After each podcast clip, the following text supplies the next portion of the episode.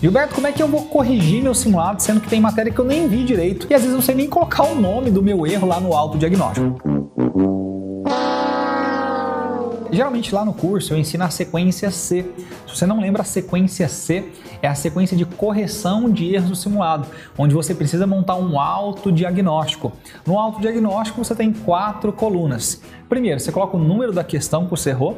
Segundo, a disciplina da questão o assunto específico que ela envolve e o motivo do seu erro, se foi por falta de atenção, conteúdo ou tempo. Exemplo, é a questão 53 de química envolvendo chuva ácida por falta de atenção ou errei a questão 80 de física envolvendo efeito Doppler por falta de conteúdo. É assim, toda vez que você fizer um simulado, principalmente no começo do ano, você vai fazer, você vai errar, obviamente, muito mais no começo do ano, porque tem matéria que você nem viu ali direito. Quando você vai corrigir o simulado, você vai montar o autodiagnóstico de todos os conteúdos que você errou. Você vai colocar o nome dos assuntos específicos.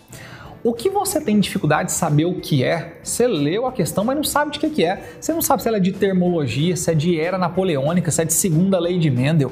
Sabe o que você pode fazer? Você pode digitar essa questão no Google. Lá no Google você pode encontrar o assunto dela, porque ela pode estar dentro de um livro, pode estar dentro de alguma apostila ou já alguém respondendo aquela pergunta dentro do Yahoo Respostas, por exemplo.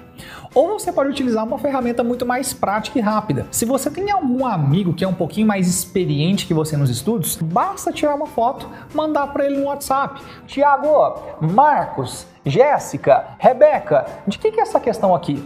essa pessoa vai te explicar, porque ela tem um pouquinho mais de experiência que você. É claro que se você não tiver acesso ao Google ou algum amigo, você pode recorrer a algum professor, por exemplo, alguém que domina mais aquela matéria. Daí você vai conseguir saber quais são os assuntos mais específicos. Mas uma dúvida também que ele falou foi o seguinte: Gilberto, eu não sei como é que eu estudo, porque eu nem vi essa matéria ainda. Funciona assim: quando você monta seu autodiagnóstico e coloca ali todos os erros que você cometeu, todos os conteúdos que você errou, o que eu te recomendo é que você estude os conteúdos que você errou. Só que se você vai pegar ali um conteúdo que você errou para estudar, sendo que esse conteúdo você nunca estudou na vida, será um estudo inédito daquele conteúdo. E se é um estudo inédito, provavelmente vai demorar muito tempo na hora de estudar. E se você cometeu 20 erros e investir muito tempo na hora de estudar esse conteúdo inédito, chances são que não vai sobrar tempo para estudar os outros 19. Então, o que, que eu te recomendo? Toda vez que você pegar seu autodiagnóstico e tem ali 20 conteúdos que você errou, você vai passar esses 20 conteúdos por dois filtros. Quais são esses filtros? Daqueles 20 conteúdos, qual conteúdo você já estudou no passado, alguma vez na sua vida? Ou seja, qual daqueles conteúdos que você já teve um primeiro contato com eles? Segundo filtro, qual daqueles conteúdos que estão ali você tem certeza que são relevantes para sua aprovação? Vamos supor que você está aí fazendo o Enem.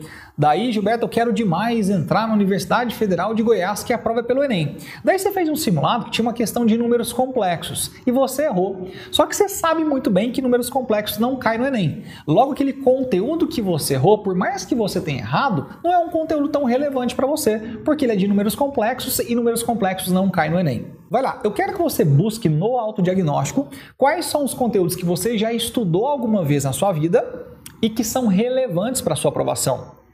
Só se passarem por esses dois filtros que você vai estudar esse conteúdo. Ou seja, eu quero que você monte seu autodiagnóstico, você vai encontrar ali 20 erros. Passe esses 20 erros por dois filtros. Já estudei alguma vez? É relevante para minha aprovação? O que passar por esses dois filtros, em seguida você vai estudar no seu domingo. Daí você vai notar que vai sair de 20 para 6 conteúdos. Esses 6 conteúdos, sim, você consegue estudar no domingo. Agora, 20 conteúdos para estudar no domingo, geralmente não dá tempo. E por que eu estou falando no domingo? Porque geralmente a galera faz simulado no sábado e deixa o domingo reservado para estudar os erros do simulado. Mas quando são 20, geralmente não dá tempo. Aí tem gente que não faz nada, não corrige erro nenhum. Não é assim que você tem que fazer. Quando você notar que tem erro demais, passa pelos dois filtros, o que passar são esses conteúdos que você vai estudar. Aqueles 20 conteúdos que você errou, você pode olhar a resolução dos 20, não tem problema. Mas na hora de estudar, geralmente não dá tempo de estudar aqueles 20 conteúdos. É por isso que você vai aplicar esses dois filtros. E é apenas os conteúdos que passarem por esses dois filtros que você vai estudar. Ok? Um grande abraço. E aí, tudo bem? Gostou desse conteúdo? Olha só, espero ter te ajudado pelo menos um pouquinho. Se você realmente busca a aprovação no vestibular dos seus sonhos, tem o meu perfil no Instagram, que é Gilberto Augusto Prof. São milhares de vídeos te ensinando técnicas de estudo, gerenciamento de rotina, produtividade. Corre lá e se você não segue, começa a seguir agora e consumir todos os conteúdos que eu preparei gratuitamente para você. Um grande abraço.